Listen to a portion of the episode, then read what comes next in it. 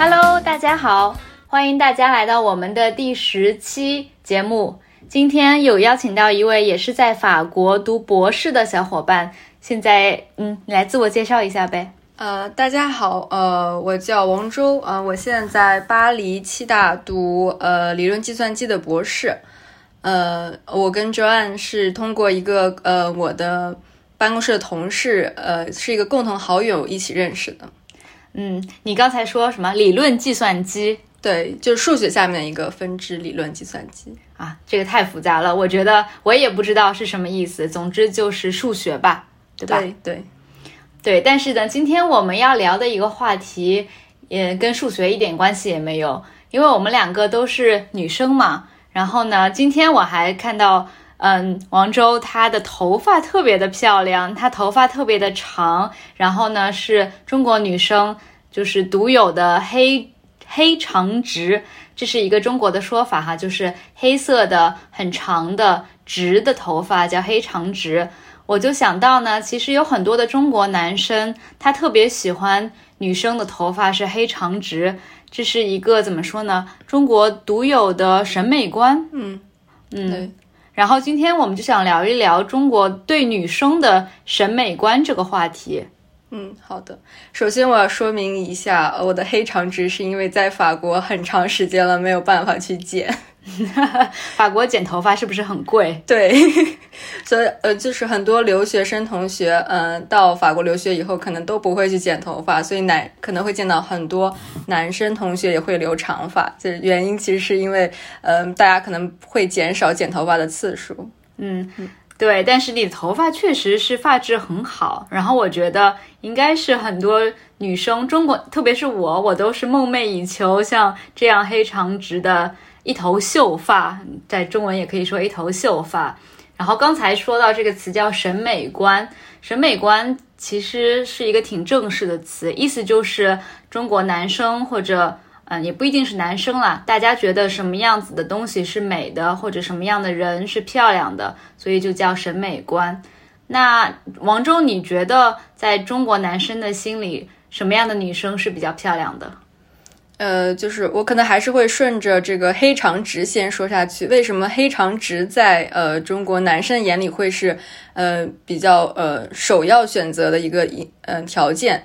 我觉得是因为中国男性可能会更喜欢女性有一种呃温柔、乖巧这些的性格在里面，而在中国的文化中，去染头发、烫头发、做发型，给发头发添加更呃过多的非自然的颜色，可能会在他们心中形成一种这个女生会有些叛逆，会不大不大呃从小不是那种乖乖女，所以他们可能会更倾向于。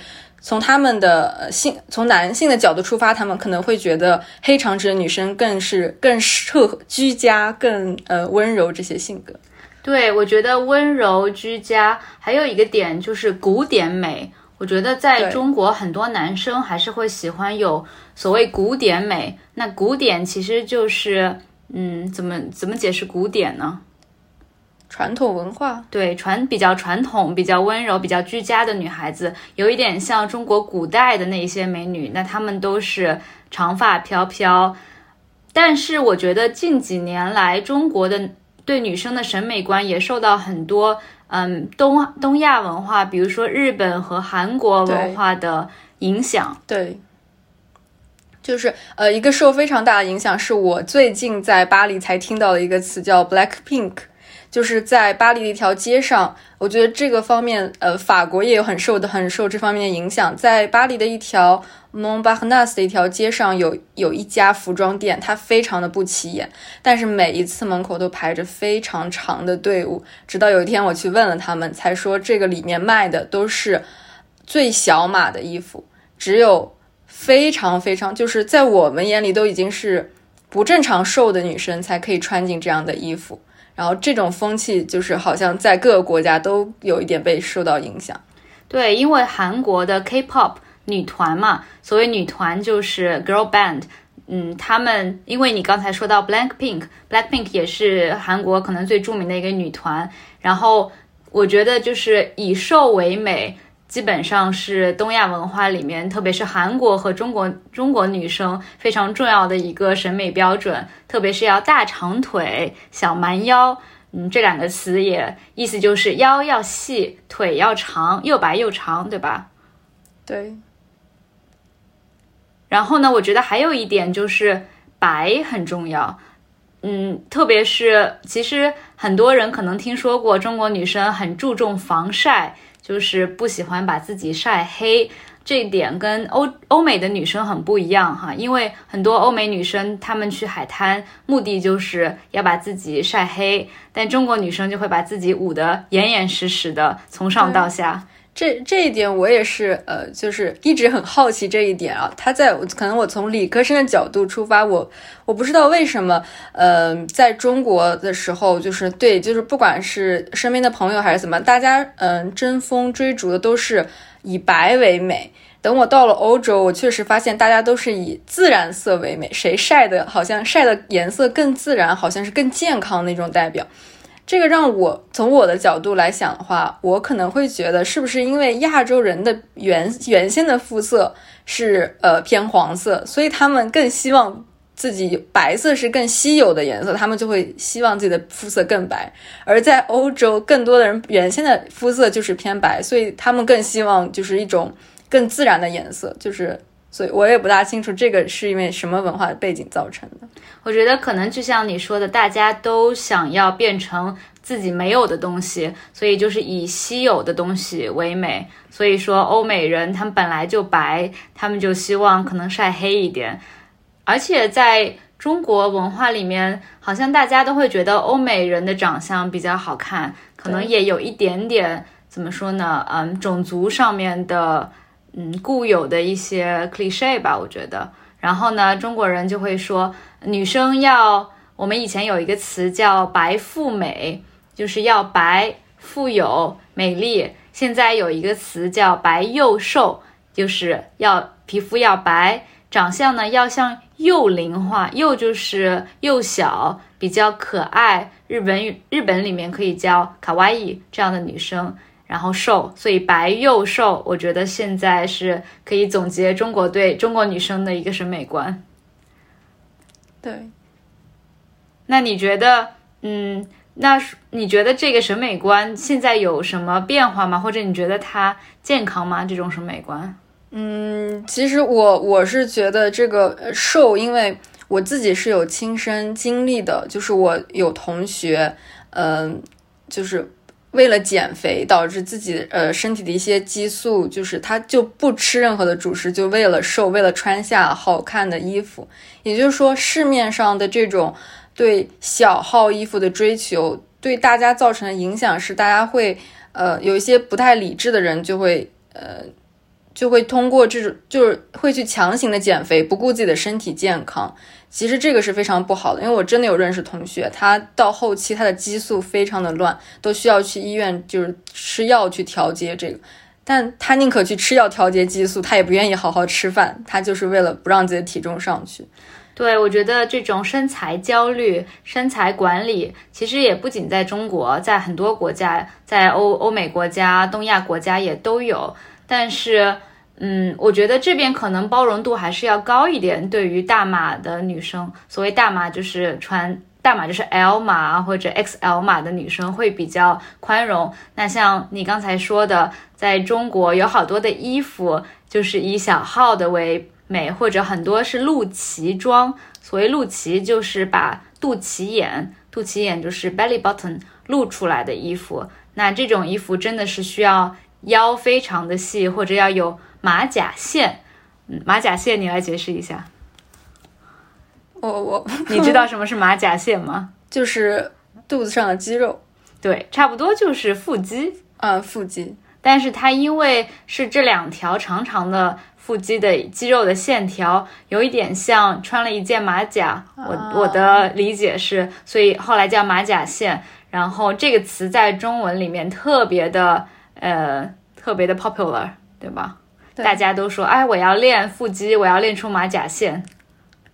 对，呃，最近还有比较流行的有什么 A 四腰？对，A 四腰是什么？你也解释一下。就是用一张 A 四纸能够挡住你的腰。对，但这个 A 四 A 四纸是横着放还是竖着放？竖着放啊啊，横着放。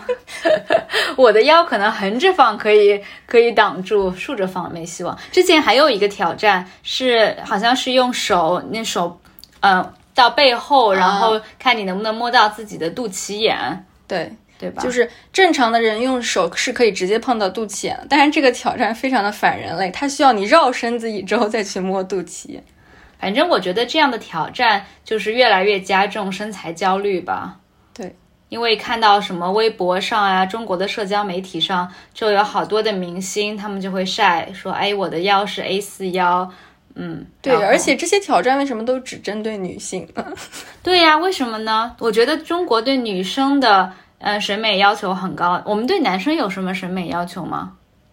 高，对，在同时说，呃，对，有对。白富美有对应的就是高富帅，就我们对他们的可能，呃，要求上更多就是视觉上的感受要高，然后要富有。帅的话，可能帅怎么定义呢？就是就是好看，就是长得帅。对。但其实我觉得，对于男生，嗯，很多女生会说，只要干净、收拾的整洁、干净就可以。对。